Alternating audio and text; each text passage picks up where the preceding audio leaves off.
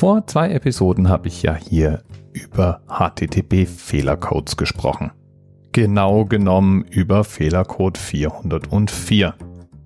Ja, und äh, da muss ich, äh, also um es mal mit anderen Worten zu sagen, also ähm, ja, ich weiß, ich äh, ja, Entschuldigung, ich, äh, also das, das war so, also eigentlich müsste man sagen, I think it's a disgrace that information that was false and fake and never happened got released to the public.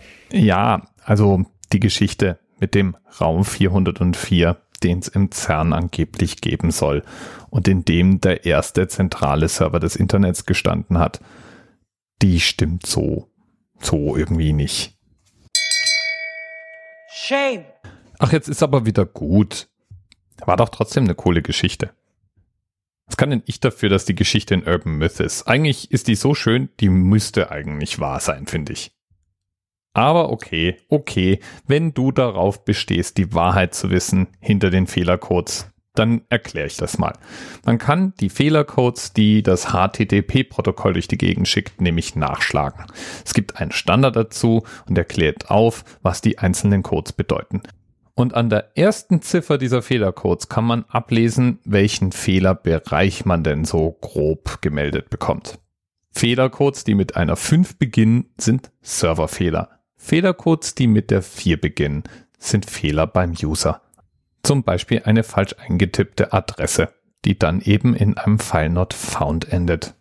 Übrigens können Webclients wie zum Beispiel Webbrowser beim Anfragen von Dateien auch angeben, in welchem Format sie denn die Dateien verarbeiten können.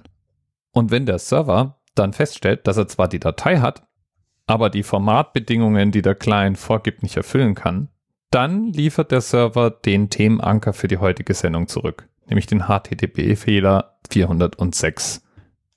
Der wird in der Dokumentation als Fehler HTTP 406 not acceptable aufgeführt.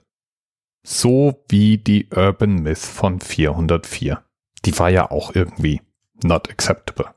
Aber schön, schön war sie schon. Bis bald. TMRS 10, 9, 8, the experience of 47 individual medical officers. was hier über die Geheimzahl der Illuminaten steht. Und die 23. Und die 5. Wieso die 5? Die 5 ist die Quersumme von der 23.